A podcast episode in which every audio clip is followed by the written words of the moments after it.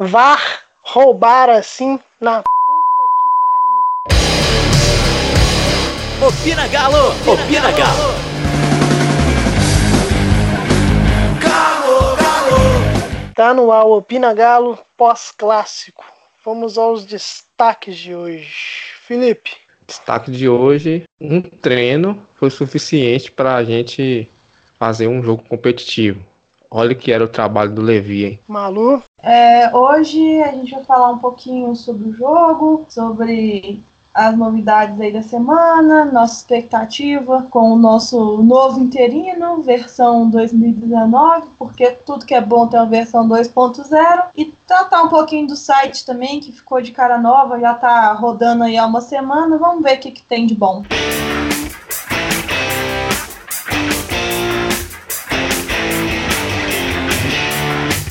Então vamos começar pelo mais importante. Falar do jogo um pouquinho. Felipe, sua opinião do jogo, cara? Foi bom, ruim? O que aconteceu na partida? Ah, foi aquilo que eu falava no último podcast, né? A gente tinha que ir para esse jogo pensando em sair com ferimentos leves. Foi o que aconteceu. Eu acho que a, esse um treino que o Rodrigo Santana deu, até explicou na coletiva, foi, foi mais para ajeitar um pouco a defesa do time, para a gente não não levar um, um, um, passeio, foi, não, foi, foi, não foi isso que aconteceu. É, o Atlético é, entrou bem em campo, eu achei eu gostei da postura. Acho que é isso que a gente tinha que fazer contra um time que é melhor. Não, não podia ser diferente, a gente podia de, ir de igual para igual contra o Cruzeiro, não dava pelas circunstâncias que foi o, o, a semana, né, a goleada no Paraguai, a demissão de técnico, então não dava. Arrumamos bem o time, tivemos chance de, de, de, sair até com um resultado positivo, se não fosse a interferência negativa da, do, até do VAR, né, e, da, e do Bandeira que não marca o, que marca o escanteio, né, que a bola era tiro de meta. Mas é isso, eu gostei, lógico, com, uma, com um dia de treino, não dava para esperar mais. Agora, com uma semana até o próximo jogo, vamos ver que, que evoluir aí, né? Porque a gente vai próximo jogo precisar ganhar. Ô Malu, Felipe tocou no, num ponto interessante. O VAR. A que ponto influenciou o VAR na partida? Uai, influenciou na partida inteira, assim como fizeram desenhar o VAR para influenciar na partida. Isso é um, um, ponto de concordância, acho que mundial. O VAR foi desenhado para interferir na partida, porém, para interferir na partida positivamente, né? No caso, a gente teve aí vários exemplos na Copa do Mundo que o VAR entrou para poder dar opinião e o árbitro foi lá conferir a televisãozinha dele lá. O pessoal começou a, a zoar o, o gesto de pedir o VAR, fala que queria VAR para lá, queria VAR para cá, e o VAR chegou e aí no Galo fica essa coisa, né? É, eu acho que é uma tecnologia que tem tudo para dar certo se ela for usada, coisa que não tá sendo. Não tá sendo por que eu falo. Do mesmo jeito que o árbitro pode pedir o VAR, o VAR pode solicitar o árbitro que, que pare algum lance ou que reveja algum lance, ou até solicitar ele lá na televisãozinha e, e, e ver o lance e falar assim, ó, a gente acha que foi isso, o que, que você acha? Vem aqui ver. E isso, o, o contrário não tá acontecendo, sabe? A gente viu muito VAR consultando o árbitro, o, o, desculpa, o árbitro consultando o VAR, mas o VAR não dá pitaco nas decisões do árbitro. E é uma coisa que assim devia funcionar em ambos os lados, apesar de saber que quem manda nessa história toda é o árbitro principal. A gente teve o na semifinal do Mineiro, né, como quando foi quando começou o uso do árbitro na história do Atlético, a gente teve dois gols anulados em Varginha, teve um gol anulado aqui em Belo Horizonte e um segundo gol que seria anulado pelo Bandeira, que marcou impedimento, mas com a consulta do VAR ele foi validado. Então a gente está com um placar aí de 3 a 1 contra o VAR três gols anulados e um gol validado. E agora mais a situação de, de que o, o, VAR não foi consultado. Eu realmente não sei se aí a postura que a gente tem que cobrar é do árbitro ou a postura que a gente tem que cobrar é do VAR, porque a única coisa que eu sei que é clara é que foi sim pênalti do Dedé no Rabelo. Não tem condição de falar que aquilo ali não foi pênalti. E todo mundo falou que foi, não foi só atleticano, foi rádio, televisão, programa esportivo, todo mundo falando que foi pênalti, concordando. Inclusive, Sandro Meirahit concordando que foi pênalti, ou seja, nem Deus duvida. E agora fica neto de, de saber qual que vai ser a postura do VAR. Eu sei que o, o Lázaro, o Lázaro Cândido, vice do Galo, ele pediu uma transparência maior do VAR para ver se eles podem ter, né, tipo, os clubes ter acesso ao, à gravação da cabine do VAR. E a Itatiaia lançou uma, uma nota sobre isso também. O Frossar, setorista da Globo, ele também estava falando alguma coisa sobre usar o VAR como é usado o, o tiratema do vôlei, né? O, o como é que fala? Desafio. O treinador técnico do vôlei ele pode pedir em algum lance que ele discordar da arbitragem lá, ele pode pedir o, o tira-tema e aí o pessoal sabe se o lance valeu ou não. Então, quem sabe, é, o VAR é meio uma, tá numa fase beta, apesar de já ter aí mais de um ano de existência, ainda tá numa fase beta, e é uma tecnologia que tem tudo para dar certo se for usada da maneira correta. Porque se for usada para uns e não for usada para outros, como é que vai fazer? É, sobre essa questão do vôlei, é, o, o nome do protocolo é desafio. O treinador, né, o técnico do vôlei pede, o solicita ao árbitro o desafio, ou seja, se realmente for, aí acontece todo o procedimento. É, essa questão foi o seguinte, o lance, mais até a parada do, do primeiro tempo, o, o VAR teve acesso a todas as câmeras que são todas as câmeras que são da TV Globo e tudo, né? E segundo uma reportagem que teve, eu não sei de que site, já teve casos, se eu não tiver enganado, foi no futebol alemão, que ah, houve esse um lance típico desse, né? Que foi uma confusão na área, alguma coisa assim, e na hora ninguém acenou para nada. E após o, o apito final, do, do intervalo, se reiniciou o lance com a batida do pênalti. Então, assim, o árbitro, tanto o que estava sob o controle do árbitro de vídeo, tanto de campo, tiveram tempo suficiente para avaliar o lance e não deram porque não quis. O mesmo lance do escanteio do Cruzeiro, porque o Bandeirinha estava na frente do lance com os dois jogadores do Atlético contra o jogador do Cruzeiro. E a forma como o Fábio Santos e o, se eu não tiver enganado, acho que era o Adilson na bola também. Eles reclamaram de forma tão assintosa que era uma coisa até se fosse uma, vamos dizer assim, uma tentativa de enganação, era uma coisa meio descabida. Então assim, não tiveram boa vontade com o VAR, não tiveram boa vontade com o lance do escanteio, e aí para compensar, podemos dizer assim, aquele gol anulado do Fred que, né, até a desculpa dele depois foi uma coisa ridícula, mas tudo bem. Mas é isso, voltando um pouquinho do, pro jogo, é, eu queria destacar a partida do próprio Adilson, né, que eu citei, que ele fez uma.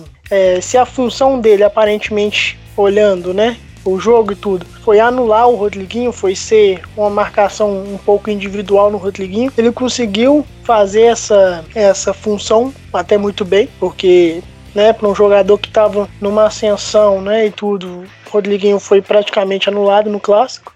E Felipe, eu queria sua participação sobre a partida do Vinícius né, que entrou no lugar do Casado que saiu lesionado. Parece que é uma coisa, uma lesão até importante. O mesmo caso do Luan, que não, não sequer treinaram hoje, tudo tá sobre observação e tudo. E eu queria a sua opinião sobre a partida do Vinícius, se ele contribuiu ou se não agregou. O que, que você acha, cara? Olha, é difícil destacar alguém individualmente nesse jogo. Acho que foi um jogo mais coletivo. Acho que foi todo mundo ali no meio na média mas o coletivo destacou. Por isso que a gente fez um jogo duro contra um time melhor. É, nos primeiros minutos eu não gostei do Vinícius, achei que ele pegava a bola, perdia muito rápido, às vezes tentava umas jogadas que não, que não encaixava, mas no segundo tempo ali, quando o Atlético conseguiu botar uma bola no chão, e até foi o lance do gol, eu gostei dele, acho que, que pode ser útil, eu já tinha falado no outro podcast, ele pode ser útil, mas que não chega a ameaçar ainda a vaga do Casares. Os Casares tem mais qualidade, contribui mais na função ali do que ele.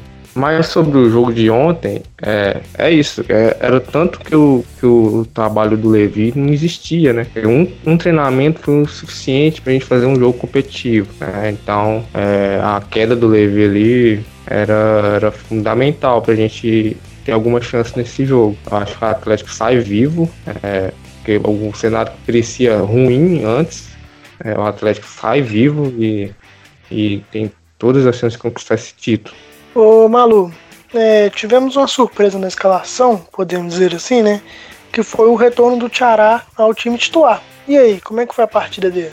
Olha, muita gente vai falar por causa da questão do daquele gol que ele perdeu na cara, mas ele participou da jogada do nosso gol e ele fez um, um jogo que eu acho assim, não foi mais nem menos do que ele está acostumado a fazer quando ele entra em campo. Ele jogou o que ele sabe jogar, o que ele vem demonstrado que sabe jogar. Vale ser a maior contratação da história do Galo? Não vale, mas a segunda maior é André Beberrão. Então a gente releva esses fatos de maior, maiores contratações da história do Galo porque é uma coisa que nem Deus explica. Mas eu gostei dele jogando. Eu já falei no, no último podcast que eu participei que eu daria essa vaga pro Giovanni, porque eu acho que ele acrescenta mais pela habilidade que ele tem com até com a perna esquerda, que é um diferencial assim, e com a habilidade que ele tem de armar um pouco mais a jogada, no auxiliar um pouco mais no meio de campo, que ele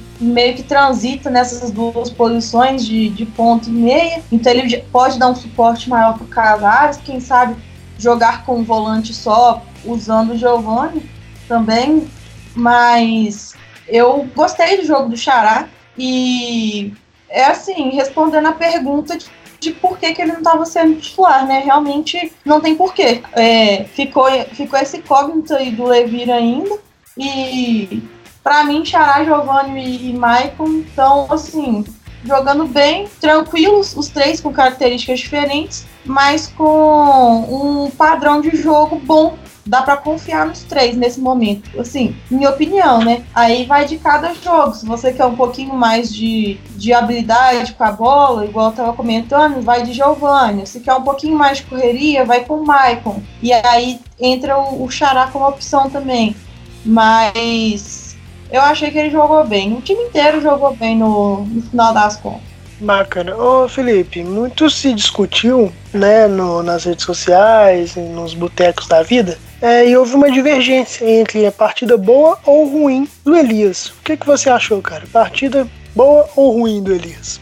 Ah, não foi nem, nem pior nem melhor do que ele tá apresentando. Acho que foi uma partida na média dele. É, o Elias, só uma função importante do Elias nesse tipo de jogo é o quanto ele, a experiência que, dele que ele usa, né? Pra falar com o árbitro, pra, pra não deixar o técnico adversário, igual o Mano Menezes gosta, crescer, né? Pra cima. Ele é fundamental nisso. Então, no lance do, da expulsão do, foi, a expulsão do Adilson, se foi aquela treveiro do, do Fred, é, ele ali entrando, discutindo com os caras, discutindo com o juiz, né, falando, e ele é importante demais isso, é um jogador experiente, acostumado com esse tipo de jogo, e a gente tem jogadores cascudos no elenco, mas não mas não tem essa característica do Elias de fazer isso dentro de um jogo desse. É, até uma entrevista do Elias ontem no final, ele mostrando até um conhecimento do VAR, né? Falando que o, que o lance do, do, do escanteio, que não, ali não é lance de VAR, que ele falou com o Abro que se saiu o gol, né? Que queria fazer, né? E como saiu o gol. Então, acho que o futebol do Elias foi ontem, foi que ele já, já tá, a gente já tá acostumado, que levou no Atlético, mas a função é, essa função de campo mesmo, de jogador experiente, ontem para mim foi fundamental. Se a gente não tivesse ele ali, acho que a gente perderia mais no, nesse batidor da bola, né? Nesse, nesse sem a bola rolando, a gente perderia mais ontem, sem ele. É, é Malu, para encerrar o assunto desse jogo, alguma observação sobre a partida? Sim, sobre a partida, pouco. Sobre a reação da torcida, mais porque, igual o Felipe já ressaltou, e no último podcast vocês falaram também, era um jogo que a gente ia pegar um time que estava o melhor do, do Brasil, porque está invicto e tem os melhores números e uma das melhores defesas, um dos melhores ataques, e vai ganhar de todo mundo, voando a Libertadores.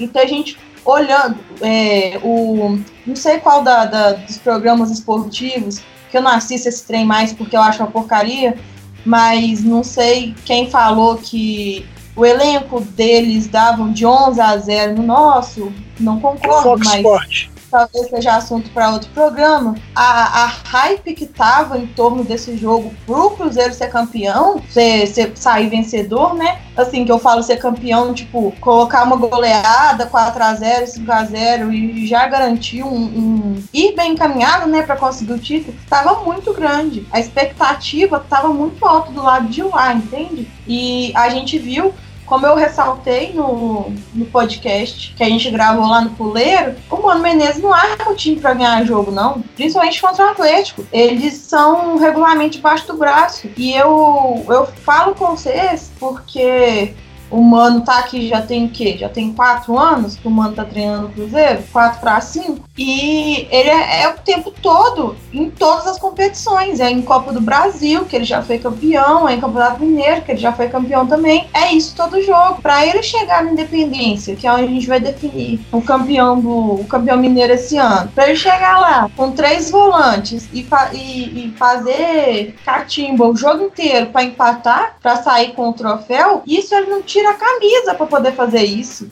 E olha, sou capaz de apostar com vocês. Se eles ouvirem esse podcast, eu tenho certeza que eles vão mudar de estratégia, porque eu já estou cantando a estratégia deles para vocês. Eu aposto com vocês que o Mano Menezes vai treinar o time para empatar o jogo. Ele não vai treinar, ele não vai colocar o, o, o Cruzeiro para empatar, para ganhar. E aí ele falou na coletiva depois do jogo que tem o Thiago Neves como opção. Vai entrar Thiago Neves sim, mas vai entrar Thiago Neves porque ele é outro bosta, que vai ficar arrumando cartinha pra cima do Luan, irritando os jogadores mais facilmente irritáveis, tipo o Hever se jogasse se voltado do tratamento lá do, do tornozelo dele, que deixou ele já dois jogos fora. E ele vai colocar jogadores com, com esse perfil, sabe? Ele não vai jogar bola. Ele, quer, ele vai querer ganhar como ele sempre quer, com o regulamento debaixo do braço. Então, é, eu até estava comentando com o pessoal que o Luan saiu, eu, eu tenho isso para mim dentro do meu coração. Ele não saiu do campo porque ele estava lesionado, ele saiu do campo porque ele ia matar um lá dentro. Porque o Luan é, tem sangue quente. Igual o Felipe estava falando do Elias. A experiência conta muito nessa hora. Conta muito. Então, me preocupa não ter a Dilson pro próximo jogo. Mas, principalmente porque o, o Zé tá, assim, com uma sina de cartão vermelho danado. Que é ele que deve entrar no lugar. Mas vamos ver, né? O, o Galo entrou no, no jogo para tomar uma goleada, perdeu o jogo de 2 a 1 um, e a torcida agora está mais confiante que vai ganhar o, a, que vai ganhar o Campeonato Mineiro do que estava antes do primeiro jogo. Então, assim, é uma torcida inexplicável mesmo. É, eu até concordo com você. Eu também acho que a saída do Luan foi muito mais para ele não ser expulso porque nitidamente ele estava um pouco alterado, principalmente com o Egide, né, que é um outro babaca. E a questão da expulsão do Adilson também é outra sem explicação, né, que o nosso querido Apto inventou a expulsão para compensar do Rafinha. É, vamos falar de outra coisa, Malu, sobre um quadro importante do nosso podcast. A palavra está com você. Pede a vinheta pro nosso diretor. Nossa, que entusiasmo para falar do meu quadro, hein, Diego? Fora das quatro linhas. Vamos lá, o Fora das Quatro Linhas hoje, a gente vai falar do site do Galo, como eu já mencionei no início do, do episódio. O novo site foi lançado semana passada, então já tá rodando aí, tem uma semaninha. Tem é, algumas novidades, algumas abas novas. Ele ficou bem mais intuitivo que a versão anterior, que era bem, bem assim, vou falar clássica para não ter que falar mal. Mas ficou mais bonito e ele tem uma, uma página inicial estática. Então, isso valoriza também a questão do conteúdo que vai que vai ser vinculado, né? Então a gente começa, o, o site é responsivo, isso quer dizer que ele funciona para qualquer tipo de aparelho. Eu tô com ele aqui aberto no meu celular, no, no meu computador, e ele tá funcionando perfeitamente nos dois. Claro que com algumas pequenas diferenças, mas o, o espírito é o mesmo.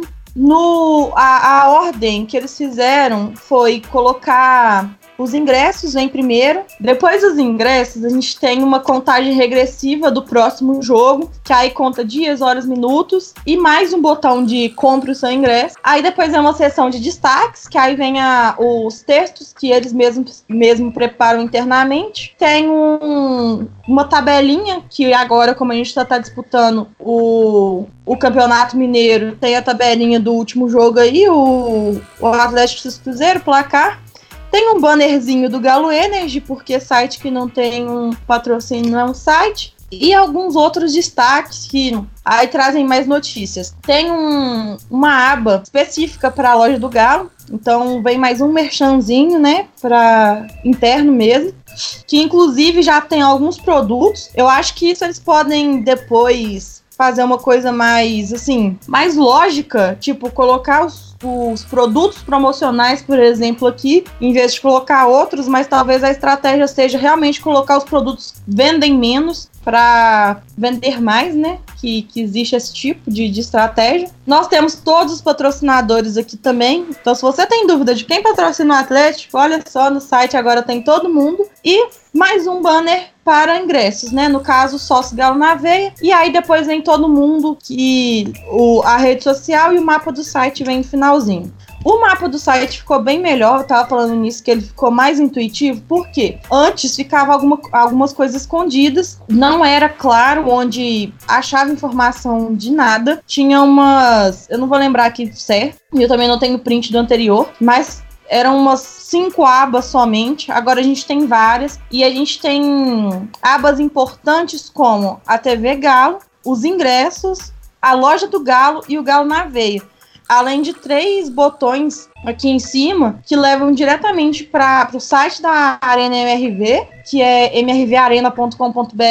Eu não tenho certeza se esse site é do Galo, porque ele não está vinculado ao atlético.com.br, é um site independente. Não sei se esse site é do Galo ou da Arena MRV, mas é um site que existe e ele está aqui disponível. Tem um campinho que vai para a cidade do Galo. Esse sim é lado ao site atlético.com.br que vai falar sobre a cidade do Galo, sobre o que tem lá e os prêmios que já ganhou e etc. E tem um, um Gzinho do Galo Coin, né? Que é a, a nova aposta aí do, do investimento para o Galo. Então, é, a gente tem um site que a primeira aparência, assim, ela é muito muito bonita, né? Tipo, melhorou bastante do, do que era o último, que era uma coisa meio branca, meio esquisita, sem preenchimentos. E agora a gente tem as abas, que além daquelas que eu já falei, que é o merchanzinho, tem clube, futebol, torcida, agência Galo e outros esportes, que aí entra o feminino e o futebol americano. Mas o problema começa, para não falar assim, ai, Malu só fala bem de tudo. Quando a gente entra, por exemplo, é, no, em alguma categoria de base, um sobre e, e alguma coisa dentro, uma.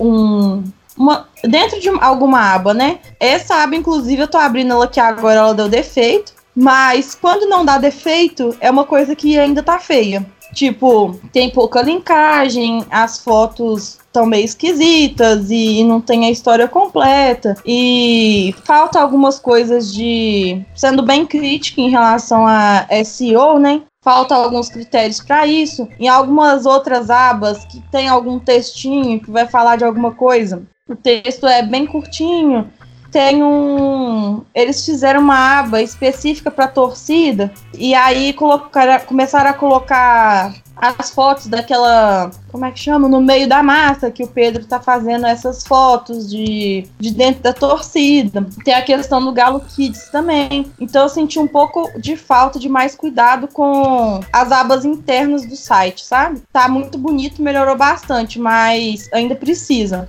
de, de, de tomar esse cuidado. No mais, foi assim. Uma mais um passo da, da diretoria que tá buscando profissionalizar o marketing cada vez mais. Então a gente tem hoje foto de todo o elenco com números, com data de, de nascimento, e se a gente clicar, a gente tem mais informações. E todos os títulos que a pessoa ganhou, todas as convocações, etc. E tem a foto de todo mundo certinho. Então, ficou bonito, sabe? Ficou agradável de se ver. Mas é um, um pequeno passo para um, um grande projeto de marketing que começou aí, deve ter o que uns dois anos que o marketing começou a evoluir bastante dentro do Galo e eu tenho certeza que vai evoluir mais, principalmente com as novas investidas, né, que a gente está dando. Tem a Arena MRV aí que a gente vai ter que fazer muito marketing para poder rolar, né? A gente precisa da presença do pessoal. O Fala Galo, o Betinho, o pessoal sempre cobra isso a presença da torcida em todas as decisões da arena. Então, é trazer esse público para perto mesmo e dar uma nova cara pro site, pro, pro Galo na Veia, para tudo, né? É, eu achei muito bom, achei muito legal. Fora das quatro linhas.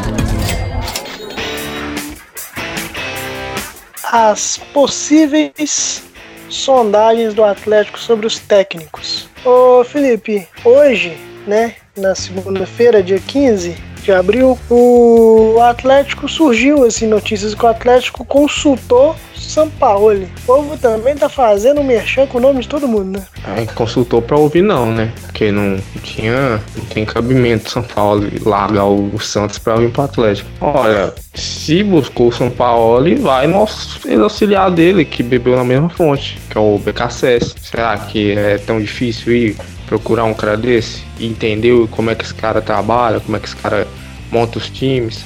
Não, não é à toa que o cara fez uma belíssima campanha com o time de bairro da Argentina, superando Boca, River, né, disputando com Racing. Então, acho que vale a pena a diretoria lá tentar dar uma sondada num cara que é possível trazer. O São Paulo hoje não. O São Paulo hoje treina o Santos, ele não vai largar o Santos no meio do, da temporada para treinar o um Atlético. Que cabimento teria isso? Sobre o treinador, aqui no Brasil, eu acho que a única um, um nome que, que, que, eu buscaria que valeria a pena mesmo era o Rogério Ceni, que é um cara que, que é bom no vestiário, é, é grande como, como pessoa, é grande, grande é, foi grande como jogador, então ele ele ele olha os caras de cima, não, não os caras olham ele de cima.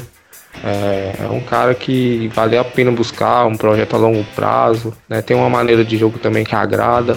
É, acho que o Atlético tem que para pensar um treinador tem que sair um pouco fora da, da casinha. se for pensar no, no, na mesmice que tá o futebol, é Jair Ventura, Dorival, é, Valentim, se ficar, se pensar na, na mesmice, é esses caras aí que estão desempregados. É, mas tem que sair um pouco fora da casinha. Rogério Senna aqui no Brasil, o BKSS na Argentina, o Kudê também na Argentina.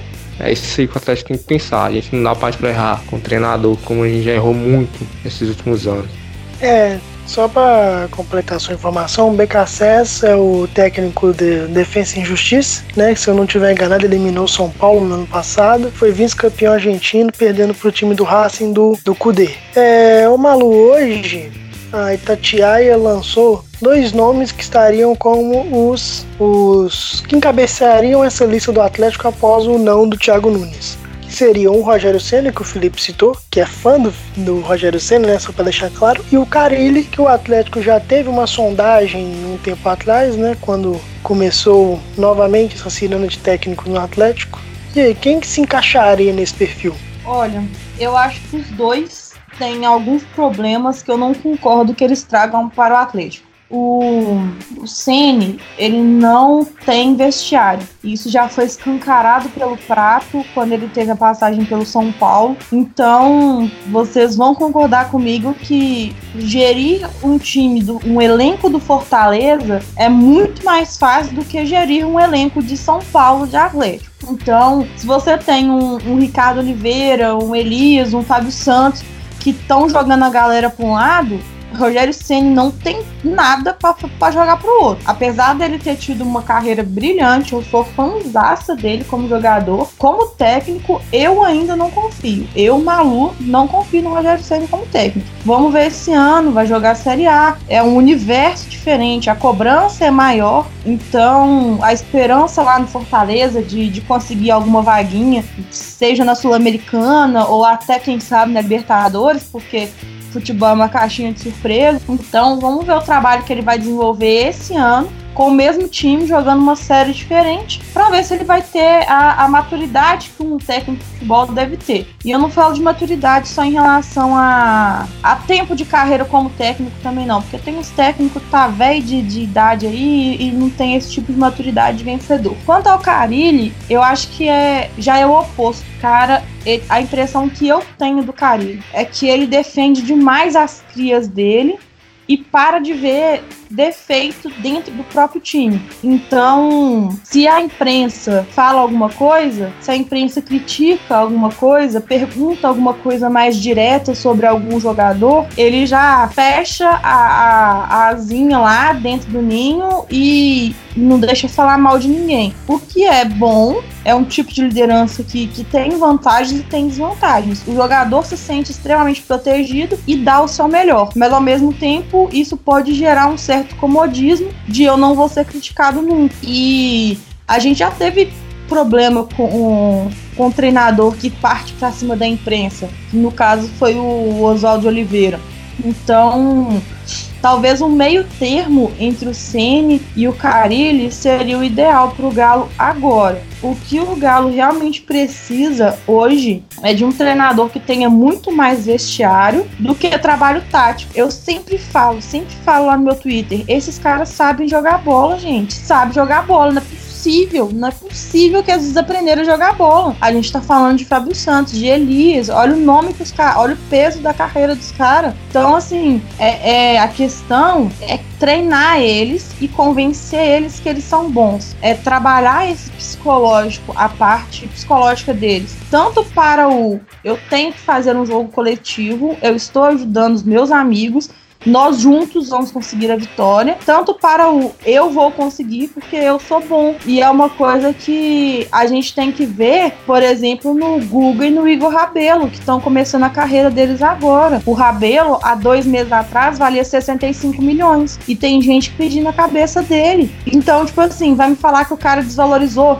tudo isso porque não saiu do chão em dois gols? Será que é ele que não saiu? Será que mandaram ele não sair? O que, que mudou no posicionamento dele? No no, jogo contra o Cruzeiro, a gente já viu ele se movimentando muito mais, cobrindo muito mais a parte da frente da área ali, um pouquinho atrás do Elias. Do Elias, não, desculpa, do Adilson. Então, o que, que vai mudar na postura dele? Mesma coisa com o Guga. Estão cobrando um menino de 20 anos de idade, acho que o Guga tenha isso. Se não tiver, eu tô errando por pouco. Estão cobrando do Google uma postura de Daniel Alves. Isso não vai acontecer. Olha para a carreira do Marcos Rocha. Olha tudo que aconteceu com ele até ele chegar ao status de ídolo do Atlético. Dois anos depois perdeu o status? Perdeu. Hoje é o que? Reserva do Mike. Que tecnicamente é muito pior do que ele. Mas tá lá. Então, a gente tem que, que ter uma, um treinador que trabalhe o psicológico desses caras, saiba intermediar os medalhões, medalhões que a gente tem hoje no elenco, para fazer eles jogarem bola e as, os meninos, os garotos que a gente tem no nosso elenco também, para que nenhum dos dois fique inseguro ou seguro demais, porque ambos, ambos os extremos são prejudiciais. É, eu só discordo um pouquinho quando você fala que a gente precisa de técnico mais de vestiário do que tática. Eu acho que não, porque o, querendo ou não, Levi Coupe não saiu do Atlético por, por não ser amigo de todo mundo, por exemplo. Ele era um cara extremamente de vestiário, mas ele não tinha trabalho tático nenhum. Então, assim, lógico que eu entendi o que você falou, mas acredito que a gente precisa principalmente do trabalho tático, porque jogador como Elias, como o próprio Fábio Santos, são jogadores extremamente táticos também. Então, assim, é, precisamos melhorar muito isso, porque o Atlético, com, como o Felipe já tinha destacado com o Rodrigo Santana, em um treino, o time que tinha uma proposta definida por ele, que foi dita na coletiva após a partida, cumpriu porque teve um trabalho tático ali. Então isso é importante demais nesse time do Atlético, porque, nossa, ver aquela confusão que tava, é uma coisa horrorosa. Só destacando outro ponto, Felipe, muito se especula sobre a diretoria ou parte da diretoria não querer técnico estrangeiro. E você destacou o Cudê do Racing e o BKSS do Defensa e Justiça. Então, cara, você acha que essas, vamos dizer assim, essa barreira, essa possível barreira criada pela diretoria para técnico estrangeiro é negativa, positiva? O que, que você acha? Para mim é negativa. É porque a diretoria ela pega e coloca todos os estrangeiros num balaio só, que não é verdade. O trabalho do Osório no São Paulo foi, foi bom, foi interrompido porque ele recebeu uma proposta da seleção mexicana. O trabalho do Aguirre no Inter foi bom, mas foi interrompido porque não, não tiveram paciência. Lembrar que o Aguirre chegou na semifinal com o Inter. É, aqui estava caminhando, também interromperam. É, o trabalho do, do, do Balsa, o trabalho do Gareca. A, pega todos esses trabalhos que a maioria foi interrompido e coloca num balaio que ah, não funciona técnico estrangeiro no Brasil não funciona. E não é assim. Cada um tem uma maneira de trabalhar, cada um tem uma filosofia de jogo. Então a guia é diferente do Bowser, a guia é diferente do, do, do Osório, que é, é diferente do, do Rueda. Então esses técnicos têm maneira diferente de trabalhar e cada um tem a sua qualidade, um é melhor que o outro, né? Por aí vai. A diretoria acho que tem essa meio que esse bloqueio ainda, essa resistência contra técnico estrangeiro por conta disso. O, quando eu peço um técnico estrangeiro aqui, ou um técnico brasileiro, eu não estou pensando em, em dezembro esse time está jogando muita bola. Eu não, estou pensando no longo prazo. Se tiver que chegar um técnico aqui e barrar os medalhões, barrar o Fábio Santos, barrar o, o Elias, barrar Vitor, que barre é um projeto de time, um projeto para a gente colher frutos daqui um, um, dois anos. Quando a gente olhar para trás, a gente passa por todo o processo e é assim a gente vai ganhar títulos por conta disso. Não é, eu não quero um técnico para dar resultado imediato, porque não, não, não, vai adiantar. A gente já tentou isso, não, não serviu. Acho que um técnico para chegar agora, arrumar a casa, é, vir jogadores, ele vai indicar jogadores é, afastar quem tiver que afastar. É isso. E acho que a diretoria devia abrir um pouco a cabeça mais para o técnico de fora, porque são bons. E técnico argentino, eles são os melhores que a gente tem aqui na América do Sul. Eles bebem nas melhores fontes. Não é à toa que eles fazem muito sucesso na Europa. Porque são bons, entendem de tática como, como ninguém. Você vê que o time argentino vem aqui e, e amarra o time brasileiro na tática, a gente fica perdido. Nossa, como é que a gente é, ficou tão, tão, tão, foi tão inferior, um time pequeno da Argentina veio aqui no Brasil e, e, e, e nos amarrou de um jeito. É a tática. A tática no, nos treinadores argentinos é muito forte. Então acho que é o que a Atlético precisa, eu acho que daria muito certo aqui. Ô Malu, é, nós vimos um time mais organizado domingo, né, contra, armado pelo Rodrigo Santana. É, você daria uma chance para ele ou não? Não, não daria, porque, igual eu falei no início do programa, é uma experiência 2.0 do que a gente teve ano passado com o Largue. Vão deixar ele terminar o ano? Não vão. Vão deixar ele fazer o trabalho que ele tem? Não vão deixar. Então, eu já prefiro que hoje a gente pegue um, um treinador que já tenha experiência, que já tenha tido contato com, com grandes elencos, com grandes jogadores e pegue ele e bota aqui e fala resolve, porque é um cara que a gente não precisa ficar testando. A gente sabe que vai resolver. Não é um lever culp que a gente tem que colocar aqui e falar assim: "Ah, testa aí o que der tá bom". Não, é um cara que a gente vai colocar aqui que a gente entende a filosofia do jogo, que o pessoal da diretoria entende a filosofia técnica, entende a filosofia tática e a gente consiga ver isso em campo a gente consiga ver a evolução do time em campo, tanto em questão de confiança de jogador, tanto em questão de disciplina. Então, eu não daria essa chance para ele, não porque eu não acho que ele seja competente, mas porque eu acho que daqui a oito meses ele vai ser queimado. Principalmente se depois da pausa para a Copa América a gente acabar perdendo os dois volantes e um, um ponta de novo, que pode acontecer com qualquer time, estamos sujeitos a isso. Então, ele fez um bom trabalho, eu acho que. Não acho que um treino tenha evoluído o tático do time, porque isso é logicamente impossível que um treino muda o, o time da água pro vinho, igual mudou do Cerro pro Cruzeiro. Não mudou. Isso mudou foi a mentalidade